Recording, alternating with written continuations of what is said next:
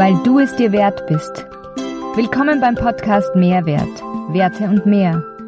Dein Podcast mit Impulsen für ein wertebasiertes Leben. Für Menschen, die ihren Alltag bewusster und sinnzentrierter gestalten möchten. Die Aufgabe der Umgebung ist nicht das Kind zu formen, sondern ihm zu erlauben, sich zu offenbaren. So sagt es Maria Montessori. Hallo, schön, dass du heute beim Mehrwert Podcast wieder eingeschalten hast. Mein Name ist Katharina Thalhammer. Ich bin Lebens- und Sozialberaterin in Ausbildung unter Supervision, Shiatsu-Praktikerin und Yogalehrerin. Ich nutze das Zusammenspiel dieser Elemente, um den Menschen ganzheitlich, darunter verstehe ich persönlich auf den drei Ebenen Seele, Geist und Körper zu begleiten, ein werteorientiertes Leben mit Sinn zu führen. Kommen Kinder schon mit Werten zur Welt? Wie können wir Kinder Werte mit auf den Weg geben, was ist Wertebildung und wann beginnt sie? Das sind nur einige Fragen, die ich heute meiner Gesprächspartnerin Margit Franz stellen werde. Margit ist Diplompädagogin, Diplom-Sozialpädagogin, staatlich anerkannte Erzieherin, Publizistin, Autorin und Fachreferentin, unter anderem zum Thema Wertebildung mit Kindern. Ihre berufliche Kompetenz beruht auf einer langjährigen praktischen Berufserfahrung und einer pädagogisch-wissenschaftlichen Ausbildung. Sie sagt, Werte kann man nicht lernen, die muss man vorleben. Und das ist auch der Leitsatz ihrer Arbeit in diesem Bereich. In dem Buch Hauptsache Wertebildung, mit Kindern Werte erleben und entwickeln, beschreibt sie anhand von sehr anschaulichen Beispielen, wie Pädagoginnen und Eltern die Entwicklung von Wertekompetenz bei Kindern unterstützen können.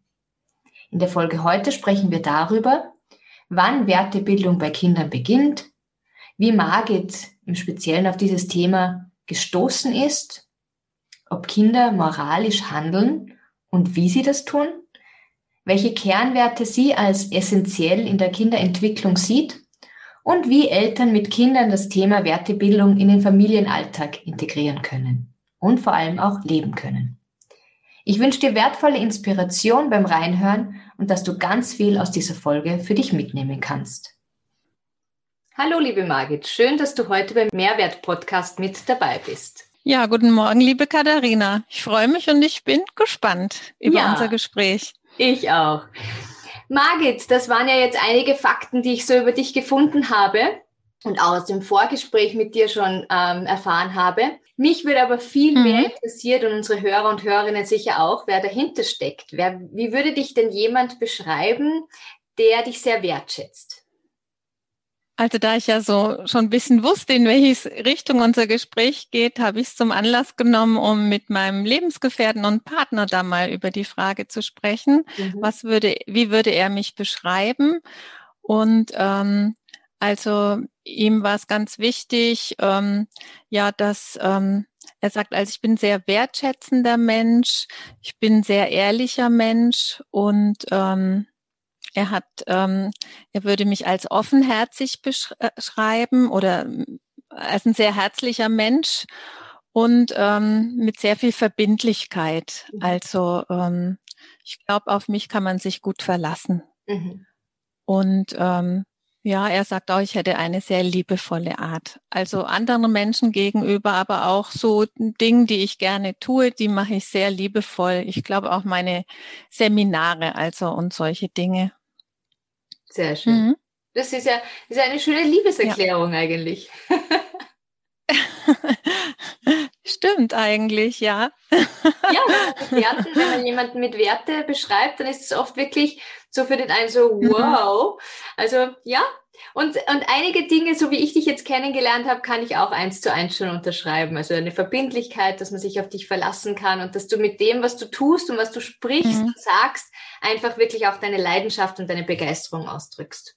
Margit, ich habe schon angefangen mit ein paar, ähm, mit ein paar Fragen so im, im, im Intro. Wie schaut es denn aus? Mhm. Kommen Kinder mit Werten zur Welt? Das ist eine spannende Frage. Also ich denke, nein. Also sie kommen, was das anbelangt, eher als unbeschriebenes Blatt auf die Welt. Aber sie machen ja von Anfang an Erfahrungen mit den Menschen, die von denen sie umgeben sind, also normalerweise mit ihren Eltern. Und da sammeln sie von Geburt an vermutlich schon vor der Geburt, aber da kenne ich mich jetzt zu wenig aus, sammeln Sie Erfahrungen im Umgang mit Ihren Eltern. Also wie gehen die Eltern mit ihrem Kind um? Wie mhm. liebevoll nehmen Sie Ihr Kind in Empfang? Wie liebevoll versorgen Sie es? Respektieren Sie ähm, seine Gefühle und seine Äußerungen? Ähm, ja, wie achtsam gehen Sie mit dem Kind um? Das sind ja so die ersten Erfahrungen, die ein Kind macht mit seiner sozialen Umwelt, also mit den primären Bezugspersonen, die sich um das Kind kümmern. Und diese Erfahrungen verinnerlichen sie und beziehen sie auf sich selbst. Mhm. Also ein Kind, das sich geliebt wird, fühlt sich als geliebtes Kind und ähm, ein Kind, das sich wertgeschätzt fühlt, fühlt sich wertgeschätzt und kann diese Wertschätzung dann auch entwickeln in sich selbst. Ja. Also Wertebildung ist im Grunde genommen ein dialogischer Prozess. Also wir können hm, jetzt Kindern Werte nicht beibringen, also sie können aber Werte mit uns erleben, erfahren und dann auch in sich selbst entdecken. Mhm. Also so würde ich es jetzt beschreiben. Das heißt ganz eng verknüpft mit Emotionen sehr eng verknüpft mit Emotionen, ja, und auch Erfahrungen natürlich. Mhm. Na, also wenn Kinder ihre Eltern als verlässlich erleben, ja, dann ist damit auch eine Erwartung des Kindes verknüpft. Das hat eben erfahren, wenn es weint, dass die Eltern dann, Mama oder Papa, zu ihm kommen, das Kind aufnehmen und ähm, herausfinden, was jetzt seine Botschaft ist. Also weint es, weil es jetzt Trost braucht, weil es sich einsam fühlt oder weint es, weil es unbequem vielleicht liegt oder weint es, weil es Hunger hat.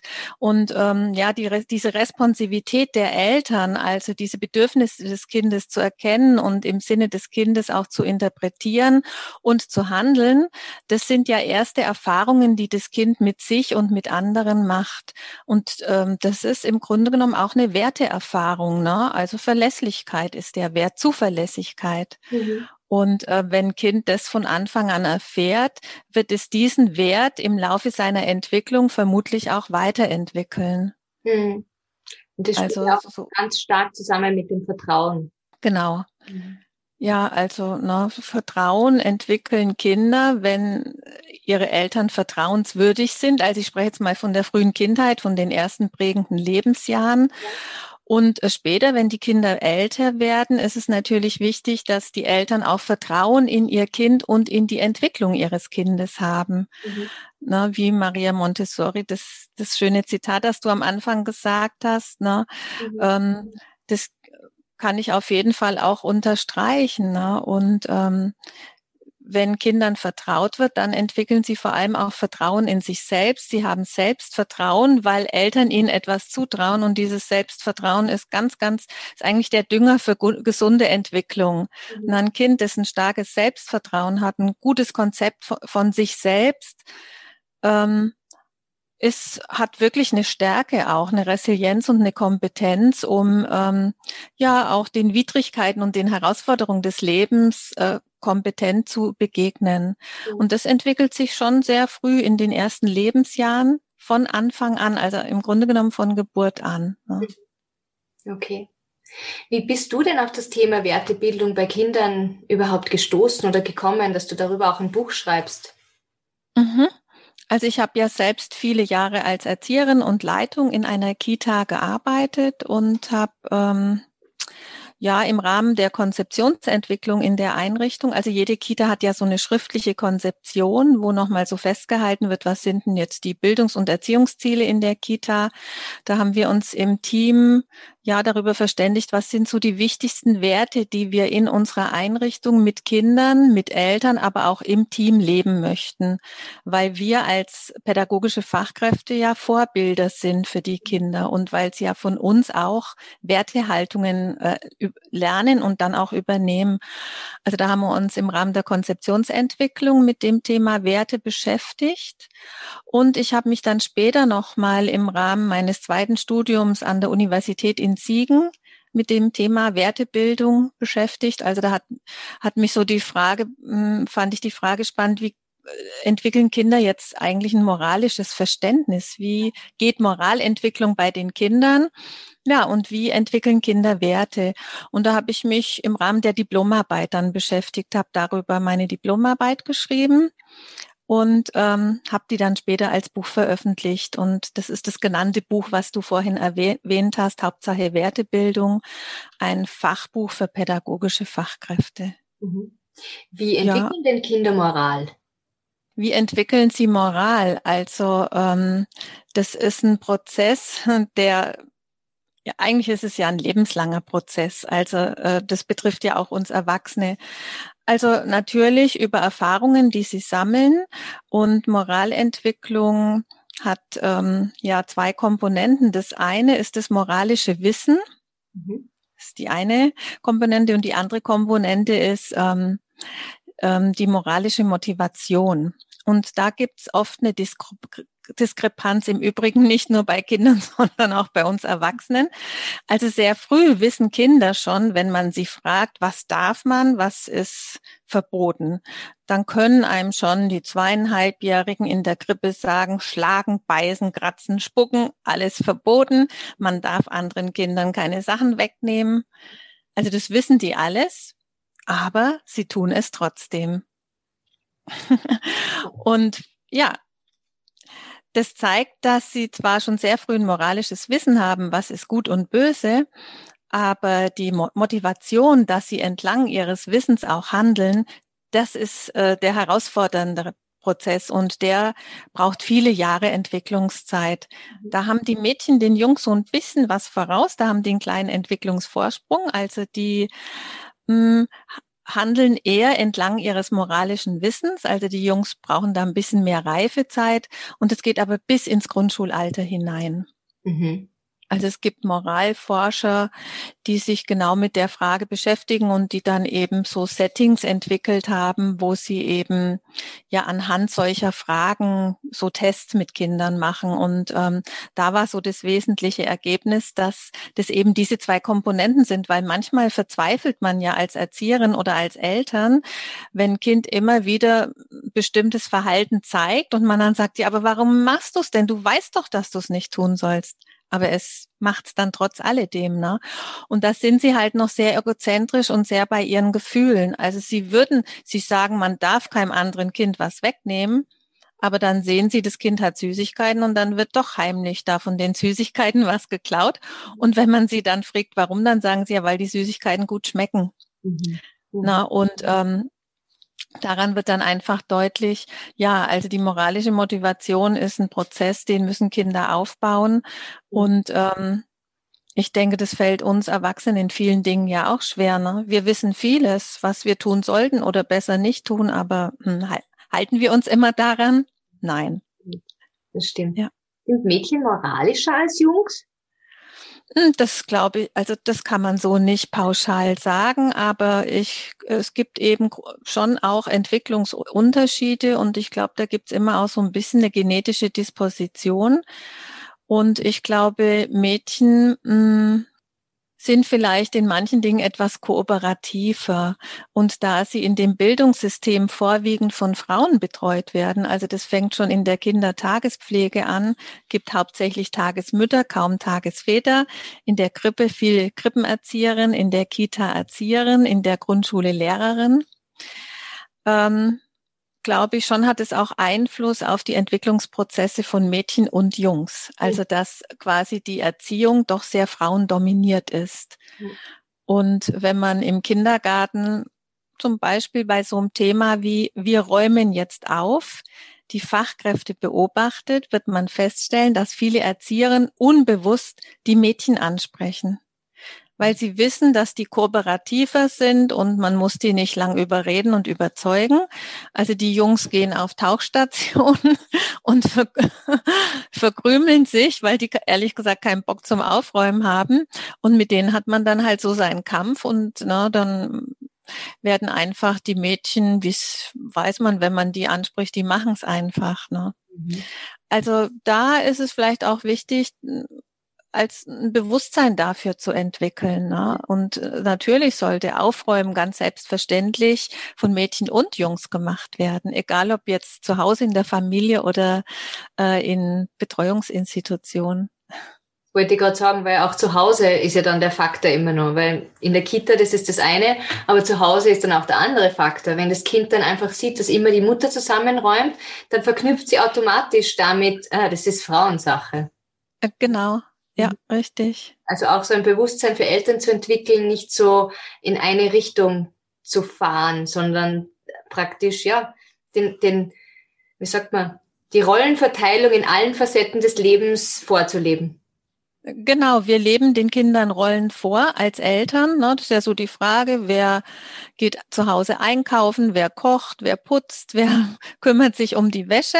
Ja. Und wenn Kind ähm, so ein Modell erlebt, dass Mama und Papa das ähm, flexibel handhaben oder jeder so seinen Job und seine Aufgabe hat, dann wird es für Kinder, dann entwickeln Kinder ganz einfach diese Rollenvorstellungen und Rollenbilder, die sie mit ins Leben nehmen. Aber in Kitas ist es eben so, dass sie sehr frauendominiert sind und da fehlen leider, leider die männlichen Vorbilder. Das mhm. ähm, finde ich jetzt für die Sozialisation und der Ent Entwicklung von Kindern ungünstig, ja, weil es wäre schon toll für die Jungs und für die Mädchen, da wären auch ein paar Männer unterwegs, mit denen könnten sie einfach andere Erfahrungen auch machen. Ja, also ein Aufruf an alle Männer. Ja, das wäre echt super. Ja. Mhm. Ähm, Margit, was hast du deiner Meinung nach so Kernwerte, die jedem Kind vermittelt werden sollten? Kernwerte, also damit meinst du ganz besonders grundlegende und wichtige genau. Werte. Genau. Mhm. Ja. Also ich finde so die Grundlage ist Wertschätzung. Also Wertschätzung gegenüber der eigenen Person, gegen anderen Personen, gegenüber der Umwelt, gegenüber Dingen. Also na, die, zu erkennen, dass alles seinen besonderen Wert hat und ähm, dass wir dann eben auch damit ja achtsam umgehen, ja und ähm, dass wir einfach auch Respekt haben, ja vor anderen Menschen. Ähm, zum Beispiel Respekt vor Menschen mit Handicap oder Respekt vor älteren Menschen.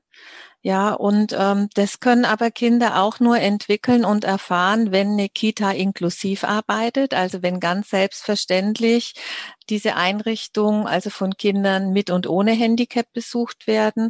Respekt vor anderen Kulturen und Religionen können Kinder in unserer interkulturellen Gesellschaft erleben, wenn das in der Kita ähm, einfach auch äh, ganz selbstverständlich gelebt wird und äh, Respekt zum Beispiel vor älteren Menschen und Senioren können Kinder erleben und erfahren, wenn es intergenerative Projekte gibt. Also weil bei, in vielen Familien ist es so, dass vielleicht gar nicht so viel Kontakt zu den Großeltern besteht, weil die Familien sehr weit auseinander leben. Ne? Mhm. Ähm, ich finde einen ganz wichtigen Wert Lebensfreude. Also, dass Eltern selbst Freude an ihrem Leben haben und dass sie ähm, den Kindern vorleben, wie schön Beziehung und Familie sein kann und dass sie, dass Eltern neugierig und offen sind für neue Erfahrungen und dass sie diese Lebensfreude mit ihren Kindern teilen. Also das, ähm, dass Kinder wirklich Spaß und Freude an ihrem Leben auch haben. Da mhm. gehört für mich auch ganz viel Humor dazu, finde ich. Also Humor in der Erziehung braucht es, weil, naja, also ich finde, es muss schon mindestens einmal oder mehrmals am Tag in der Familie gelacht werden oder in der Kita, sonst war es einfach kein guter Tag, ja. Mhm. Und dass man Dinge wirklich auch mit Humor nimmt. Also es passieren ja manchmal Geschichten, die sind einfach total witzig und man kann ganz viel Spannung rausnehmen, wenn man so das eine oder andere auch ein bisschen gelassener sieht. Mhm, absolut. Ich finde Ehrlichkeit einen total wichtigen Wert das ist nicht immer einfach, aber ich finde, es bringt Menschen zusammen, wenn man auch sagt, du ganz ehrlich, fällt mir jetzt schwer darüber zu sprechen oder hat mich echt geärgert. Mhm. Und ja, wenn man zu Kindern wirklich auch ehrlich ist. Und diese Ehrlichkeit muss natürlich entwicklungsangemessen sein. Also wir dürfen jetzt Kinder nicht mit unseren eigenen Problemen, die wir als Eltern im Beruf oder so haben, ähm, überfluten und sie beunruhigen. Aber ich finde, Ehrlichkeit muss immer so sein, dass sie im Kern der Wahrheit entspricht und wenn Kinder älter werden, dass sie mit, dieser Information auch wachsen können. Also was ich ganz schwierig finde, sind Familiengeheimnisse, über die nicht ehrlich und offen gesprochen wird. Die Kinder spüren, dass da etwas ist, aber sie wissen nicht was. Und ähm, das kommt dann oft zum absoluten Vertrauensbruch, wenn die Kinder es dann später erfahren, von wem auch immer. Also dass sie zum Beispiel ein adoptiertes Kind sind. Ne? Ja. Oder dass es vielleicht noch ein Geschwisterchen gibt, das ähm, während der Geburt gestorben ist oder so, ne? Und das mhm. weiß dann das zweitgeborene Kind zum Beispiel gar nicht. Und sowas meine ich. Aber auch im, in den alltäglichen Dingen finde ich Ehrlichkeit total wichtig. Ja, weil Ehrlichkeit ja auch ganz stark mit Authentizität zu tun hat. Also gerade mhm. letztens habe ich mich mit einer Freundin unterhalten und sie dann so alleinerziehende Mama, ja, ich muss ja stark sein, ich kann ja nicht weinen vor meinem Kind. Und ich habe gesagt, doch, kannst du, weil ich glaube, das macht dich einfach menschlich und macht dich noch greifbarer für deine Tochter, wenn du auch mal zeigst, dass es Trauer genauso im Leben gibt und nicht nur gut gelaunt sein, stark sein, sondern auch mal mhm. eben ja, die Trauer einfach zulassen und weinen, aber halt erklären, das hat jetzt nichts mit dir zu tun, sondern die Mama ist halt einfach jetzt traurig. Ja, mhm. also finde ich total wichtig, Katharina. Also das finde ich, ähm, führt auch wirklich zu Nähe äh, zwischen den Menschen. Ne? Also dann, wie du es jetzt beschrieben hast, dann kann ein Kind auch seine Mama trösten, ja, und kann etwas tun. Aber wenn dann Eltern sich so zusammenreißen und so tun, als ob nichts ist, spürt ja das Kind, dass irgendwas im Busch ist, aber es darf ja nicht wissen, was es ist. Und dann kann ein Kind auch nicht handeln. Ja, dann tappt es so im Dunkeln, kann die Situation nicht einschätzen. In dem Moment, wo die Eltern offen und ehrlich sagen, da gibt's was, das macht uns sehr traurig, dann sind Kinder auch empathisch und dann läuft vielleicht das eine Kind schon los und holt Taschentücher, wenn es die Eltern weinen sieht und fühlt sich so auch als selbstwirksam, weil es einfach etwas tun kann. Ja, absolut. Ja. Also was auch noch ein wichtiger Wert ist, finde ich Dankbarkeit, dass Kinder erleben, dass eben nicht alles selbstverständlich ist, ja, und äh, dass man für viele Dinge auch dankbar sein kann. Ja. Und das müssten aber die Eltern auch ihrem Kind vorleben und äh, vielleicht immer auch mal wieder sagen, ich bin sehr dankbar dafür, ja, dass du mir heute geholfen hast oder ich bin dankbar dafür, dass wir so schöne Ferien miteinander verbracht haben. Also was immer es sein kann, so eine Kultur der Dankbarkeit in der Familie fände ich auch wichtig. Und das fängt ehrlich gesagt auch schon bei so einer Kleinigkeit an, dass Kinder lernen, Danke und Bitte zu sagen. Mhm. mhm. Also klingt jetzt so selbstverständlich, ist es aber nicht. Ja. Also das sind Worte, die viele Kinder erst im Kindergarten lernen, mhm. in einem langen, mühevollen Prozess mit den Fachkräften. Na, dass man bei Tisch sagt, kannst du mir mal bitte das Brot drüber reichen oder danke, dass du mir geholfen hast. Ja. Und äh, das finde ich ganz, ganz wichtig, dass das Kinder schon früh in ihren Familien lernen. Ja, und also ein Wert, den ich auch noch wichtig finde, ist Gemeinschaftssinn. Mhm. Also, dass äh, die Kinder, dass den Kindern von Anfang an klar ist, sie sind Teil von etwas Größerem. Sie sind ein Mitglied ihrer Familie und Familie ist eine Gemeinschaft von Menschen, die alle individuell unterschiedlich sind und auch äh, so sein dürfen, ja, die auch Eigensinn haben dürfen. Aber Gemeinsinn finde ich auch total wichtig. Und wir müssen wirklich aufpassen. Wir sind ähm, wir setzen in unserer Erziehung sehr auf Individualität. Mhm. Und manchmal habe ich das Gefühl, dass so die Solidarität ein bisschen kurz kommt. Mhm. Also, dass na, man hat so manchmal in den Kitas viele Egozentriker an Kindern, die da so unterwegs äh, sind und jede, die wollen alle dann so im, viele Kinder wollen dann im Mittelpunkt stehen, weil sie es vielleicht einfach so in ihrer Familie auch erlebt haben. Und für die Kinder ist es eine völlig neue Erfahrung zu erfahren, dass sie jetzt ein Kind von 100 sind, eines. Mhm. Und in ihrer Gruppe sind sie ein Kind von 25. Und ähm, da lernen sie in diesen Gemeinschaftseinrichtungen ja so ihren kindlichen Egozentrismus zu überwinden.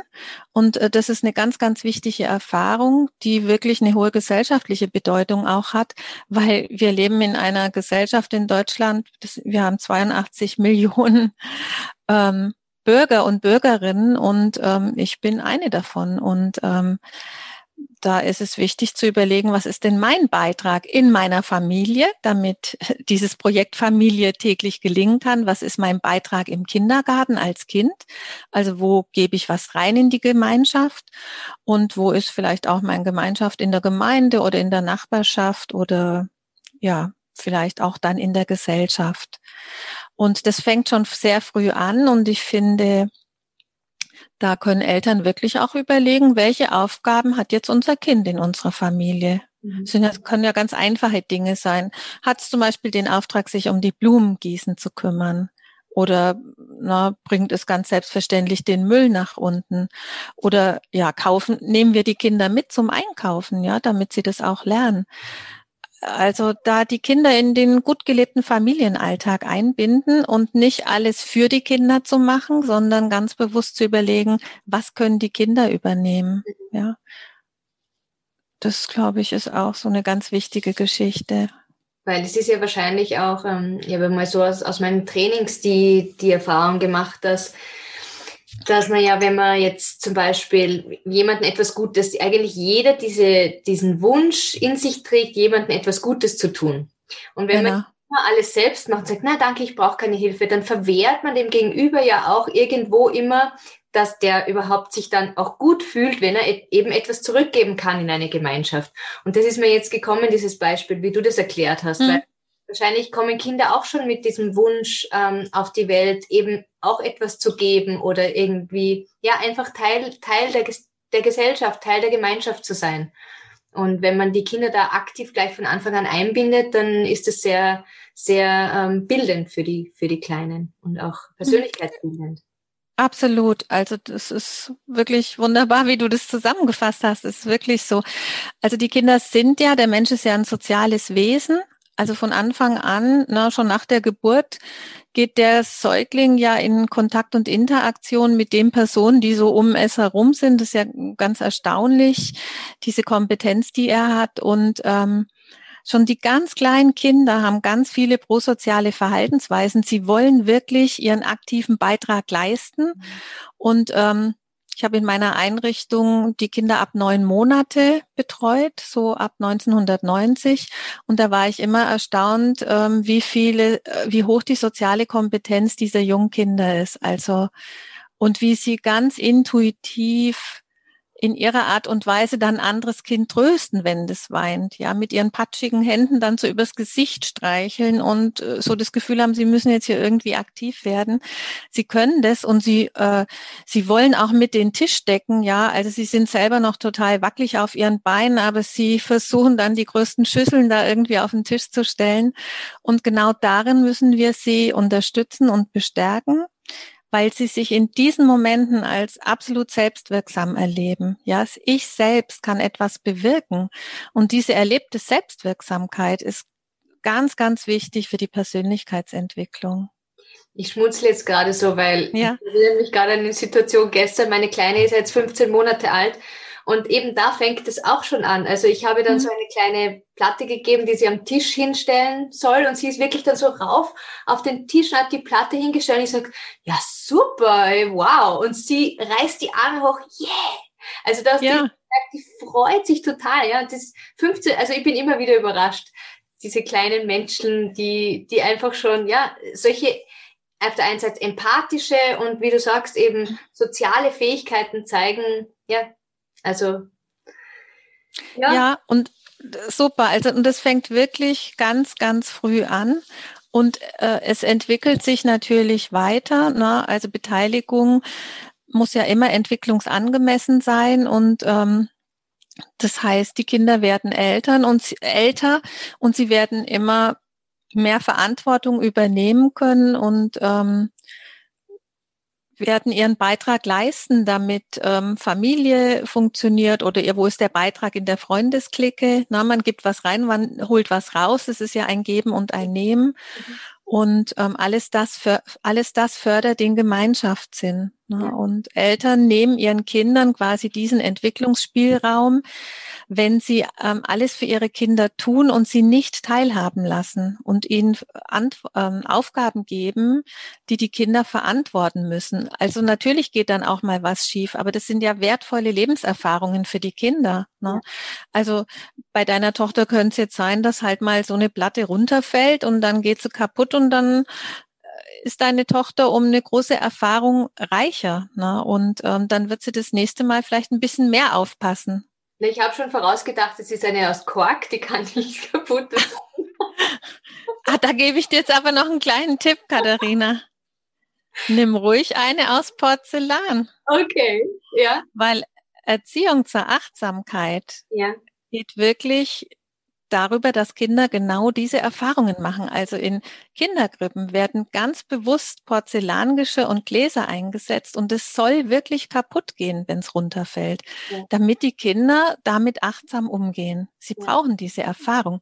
Also man könnte jetzt ja auch Plastikteller nehmen. Es wäre ja wahrscheinlich langfristig wesentlich günstiger fürs Budget.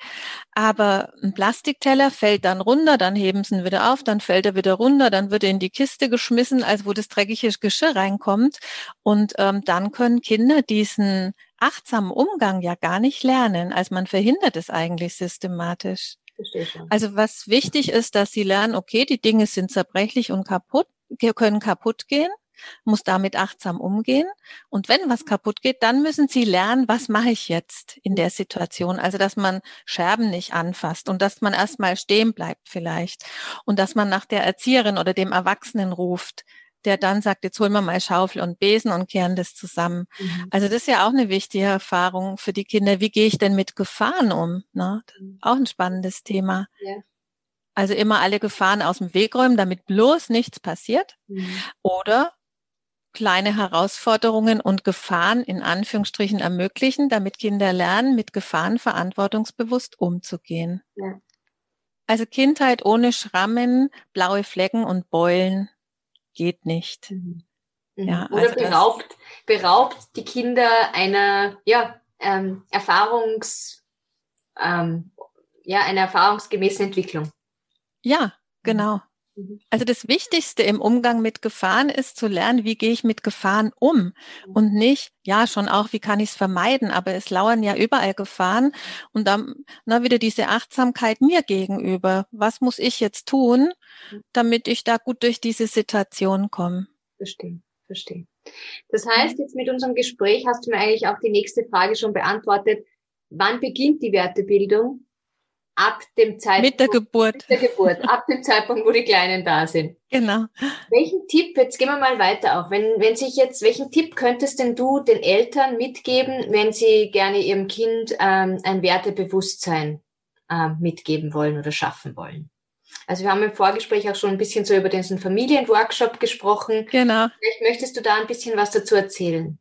Mhm, gerne. Also äh, das Wichtigste ist erstmal, dass sich Eltern darüber bewusst sind, dass sie die wichtigsten Menschen im Leben ihres Kindes sind und dass sie die bedeutsamsten Wertevorbilder sind.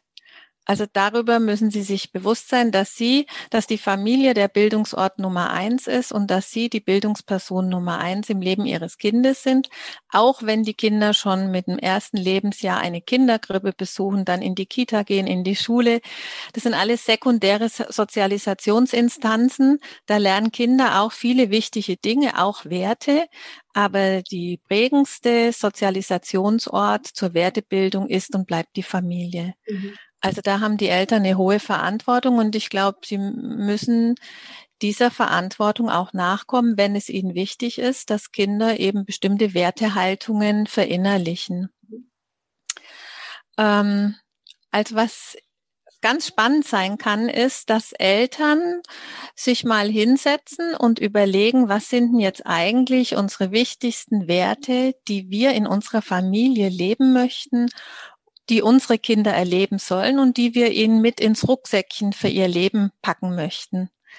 Und das könnte man praktisch so machen, dass sich die Eltern hinsetzen, jeder bekommt zehn Kärtchen und jeder für sich, also Mama und Papa, notieren mal die wichtigsten zehn Werte.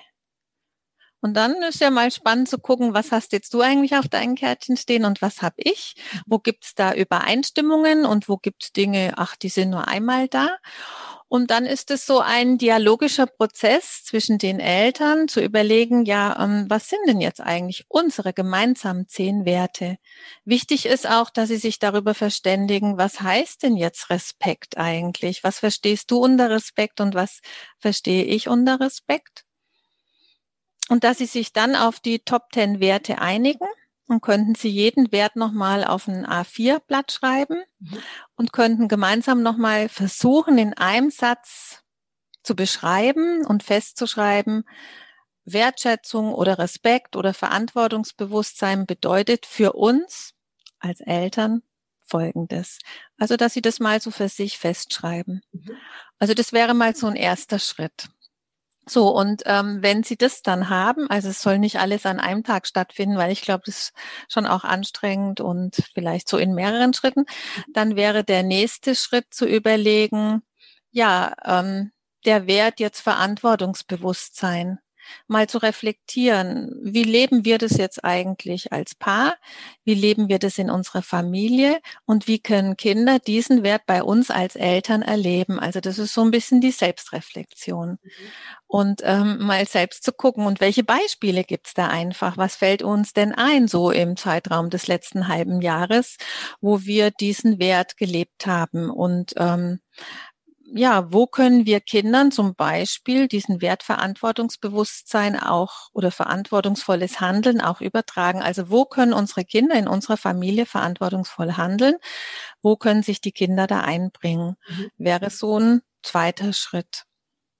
Und ähm, dann finde ich es total schön, wenn die Eltern gemeinsam ein Bild gestalten also natürlich kann man Kinder daran auch beteiligen, wenn sie in einem gewissen Alter sind. Aber wenn jetzt das noch eine sehr junge Familie ist mit jungen Kindern, dann würden die Eltern das eben machen. Und sie würden aus ihnen ihren Top 10 oder Top 11 Werte, wie viel es dann eben sind, vielleicht ein Bild gestalten und ihren Werten wirklich einen Rahmen geben. Mhm. Also Sie könnten die Begriffe einfach so draufschreiben auf eine Leinwand und könnten in Ihrer Wohnung einen Platz suchen, wo dieses Wertebild, also im wahrsten Sinne Wertebild, mhm. hängt. Mhm. Vielleicht an einem Platz, wo öfters mal so der Blick hinfällt im Vorbeigehen. Ja, und die Idee ist, dass die Werte eben in der Familie auch dadurch eine Präsenz haben und man sich als Eltern von Zeit zu Zeit immer wieder mal auf einen Wert zeigen kann und überlegen kann, wie ist es gelungen, in den letzten Wochen oder Monaten diesen Wert in unserer Familie zu leben. Also was sind da gute Beispiele? Worauf sind wir stolz? Und ähm, ja, was gelingt vielleicht weniger gut? Was fällt schwer? Und was sind die Hintergründe dafür? Mhm. Also Werte sind ja gemeinsam geteilte Auffassungen vom Wünschenswerten. Das mhm. ist nicht meine Definition, die kommt äh, von Kluckhohn, das ist ein US-amerikanischer Soziologe, glaube ich. Er sagt eben, Werte sind gemeinsam geteilte Auffassungen vom Wünschenswerten. Und das heißt, eine gemeinsam geteilte Auffassung muss im Dialog einfach miteinander besprochen und erarbeitet werden. Und ich finde das spannend für ein Elternpaar, sich genau darüber Gedanken zu machen. Absolut voll. Ja. Und ebenso, ähm, das schafft so eine schöne Basis und man kann sich immer wieder auf diese Werte berufen. Und schön, dass du das jetzt auch so, dass das jetzt so schön beschrieben, so dem Ganzen einen Rahmen zu geben und so. Also mhm. wirklich auch irgendwie so im ersten Schritt mal vielleicht auch zu zelebrieren. Weil das ist ja wirklich, das ist ja ein, ein, ein Manifest, das, was man sich als Familie auch macht, dass man jetzt genau mhm. nach diesen, nach diesen Werten gerne ähm, das Familienleben ausrichten möchte und dem Kind oder den Kindern das mitgeben möchte. Und ich glaube, was auch ganz wichtig ist, ist auch diese Werte, wie du es gesagt hast, wieder zu reflektieren. Denn manchmal fallen vielleicht manche Werte wieder raus und es kommen aber andere, die gerade jetzt wichtig sind, wieder mit rein. Wenn es zum Beispiel vielleicht zwei Kinder gibt, die sich jetzt gerade nicht so gut verstehen, dass dann vielleicht, wenn jetzt Gemeinschaftssinn oder dieses, dieses, dieses Zusammenarbeiten oder sowas, dass das dann vielleicht mehr Gewichtung kriegt genau in diesem Moment, dass man auch so flexibel dieses Bild gestalten kann. Ähm, dass man, dass, dass Werte rausfallen und andere Werte dann wieder mit reinkommen können. Ja, genau. Also Werte verändern sich, das ja. stimmt schon, ja, weil wir uns auch verändern und weil sich Lebenssituationen verändern. Und ähm, was ich auch, du hast eben gesagt, Manifest, das finde ich auch irgendwie eine gute Idee. Ähm, ja, es ist ja wie so ein Wertefundament einfach, dass man irgendwann mal festgeschrieben hat. Und ich stelle mir das so vor, wenn die Kinder dann älter sind, ne, dann kann man mit ihnen dann interessieren die sich ja vielleicht auch für dieses Bild und sagen mal, was steht denn da eigentlich? Wer hat denn das überhaupt geschrieben? Also ich würde unbedingt auch die Jahreszahl notieren, wann das Bild entstanden ist. Und so kann man, wenn die Kinder in einer bestimmten Reife auch sind, mit ihnen immer wieder darüber auch sprechen und sagen, ja, das sind Werte, die uns Eltern immer ganz wichtig waren ähm, in unserer Familie und auch in der Erziehung von euch. Und ähm, ich glaube, für die Kinder ist es auch spannend, also wenn man immer wieder miteinander darüber ins Gespräch kommt. Also wenn etwas besonders gut gelungen ist, natürlich mit positivem Blick, aber auch vielleicht dann, wenn ein Wert einfach verletzt wurde, weil das sind ja auch oft die, Erfa also die tiefgreifendsten Erfahrungen, die wir zu dem Thema machen. Ne? Also Wert, gute Werte oder prosoziale Werte sind für uns so selbstverständlich, aber immer dann, wenn Werte verletzt werden, dann merken wir erst, dass wir Werte haben. Dann tut's ja, dann, dann ja. tut's richtig weh und dann wird uns das nochmal so deutlich, als wenn da jemand ist, der so eine völlig andere Wertehaltung hat. Also das können auch schon Kinder äußern, dass sie dann regelrecht geschockt sind oder empört sind. Und äh, dann kann man darüber ins Gespräch kommen und sagen, ja, da gibt's Menschen, die haben dazu eine andere Einstellung und Wertehaltung. Ne? Das ist anders wie in unserer Familie. Mhm, absolut. Na, und viele Dinge kann man jetzt zum Beispiel, wie ist die Tischkultur in einer Familie? Ne? Das hat ganz viel mit Wertschätzung auch zu tun. Mhm. Ne? Also ich sage jetzt mal, isst jeder, wann er will? oder läuft der Fernseher beim Essen? Oder sind Spielsachen auf dem Tisch, während gegessen wird? Das sind, hat ja alles mit einer bestimmten Tischkultur und Familienkultur zu tun, aber letztendlich hat es schon, steht auch ein Wert dahinter, ne? wie respektvoll und wertschätzend gehen wir damit um, dass sich die Familie einmal am Tag trifft und zusammen eine Mahlzeit einnimmt. Ja. Na, da geht es jetzt nicht nur darum, dass man irgendwie Kalorien zu sich nimmt und satt ist, sondern das könnte ja vielleicht ähm, der Tagesordnungspunkt im Familienalltag sein, wo die ganze Familie einmal zusammenkommt, wo man sich ganz besonders viel Mühe gibt, dass der Tisch schön gedeckt ist und dass man ja miteinander ins Gespräch kommt. Also das kann ja auch so eine Quality Time für eine Familie sein. Ja. Und ähm, also alles, was wir tun in der Familie, was wir leben, können wir letztendlich auf Werte zurückführen, ne? weil es sind Werte prägen Haltungen und Haltung hat ganz viel mit Verhalten zu tun. Also wie verhalte ich mich in meiner Familie gegenüber meinen Kindern, und wenn ich es wieder zurückführe, steckt immer ein Wert dahinter. Absolut. Ja. Margit Schöner hätte ich jetzt das Gespräch gar nicht zusammenfassen können. Aber eine letzte Frage habe ich noch. Ja, Und gerne. Zwar, was war denn so deine, deine wertvollste Erkenntnis jetzt als Pädagogin, als, als Leiterin, als Publizistin, was auch immer? Was war so deine wertvollste Erkenntnis in deinem Leben bisher? Meine wertvollste Erkenntnis im Leben. Oder muss ich jetzt ein bisschen nachdenken? Ja, vielleicht, dass es immer wieder einen neuen Anfang gibt. Mhm. Also, das Leben Veränderung bedeutet. Und ähm, dass es man, manche Veränderung ja nicht selbst gewollt ist und ähm, manchmal auch eine sehr schmerzvolle Veränderung sein kann, weil man die eigentlich gar nicht wollte. Mhm. Und dass ähm, dennoch das Leben immer weitergeht und es oft so in meinem Leben war, da wo eine Türe zugeht, ging immer wieder ein neues Türchen auf.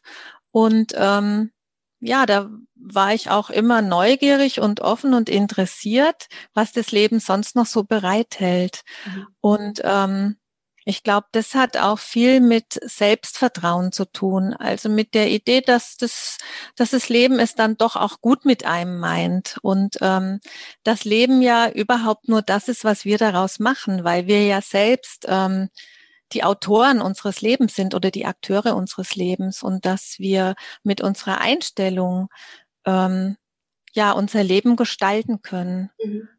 Das ist so eine hm. Das ist so eine innere Gewissheit, die ich habe, die mich auch manchmal sehr beruhigt, auch wenn ich sehr aufgewühlt bin, dass ich weiß, irgendwie ging es ja immer gut weiter in meinem Leben und dass ich davon ausgehen kann, dass es auch in Zukunft so sein wird. Das hast du sehr schön gesagt. Danke. Ich bedanke mich bei dir für das schöne Gespräch, liebe Margit. Ich glaube, wir haben wirklich einen schönen Abriss. So, was sind so deiner Meinung nach die Werte, die vermittelt werden sollten? Wie, wie können Eltern ähm, jetzt auch ähm, in ihren eigenen vier Wänden so diese Wertekultur auch für sich schaffen? Ich glaube, da haben wir viele Impulse auch liefern können für die Hörer und Hörerinnen. Und ja, wenn dir die Folge gefallen hat, dann würde ich mich sehr über eine positive Bewertung bei iTunes freuen und auch darüber, dass du nächste Woche mit dabei bist. Liebe Margit, vielen lieben Dank für das Gespräch. Ich danke dir ganz herzlich, Katharina. Ich finde es ja, die Zeit ist total schnell umgegangen. Absolut, absolut. Wenn man, wenn man über etwas spricht, wo man mit Leidenschaft dabei ist, dann vergeht die Zeit immer schnell. Ja. Also ich fand unseren Austausch sehr wertvoll. Dankeschön. Ich und ich danke dir ganz herzlich für das äh, Gespräch und für deine spannenden Fragen, Katharina. Dankeschön. Ja, tschüss.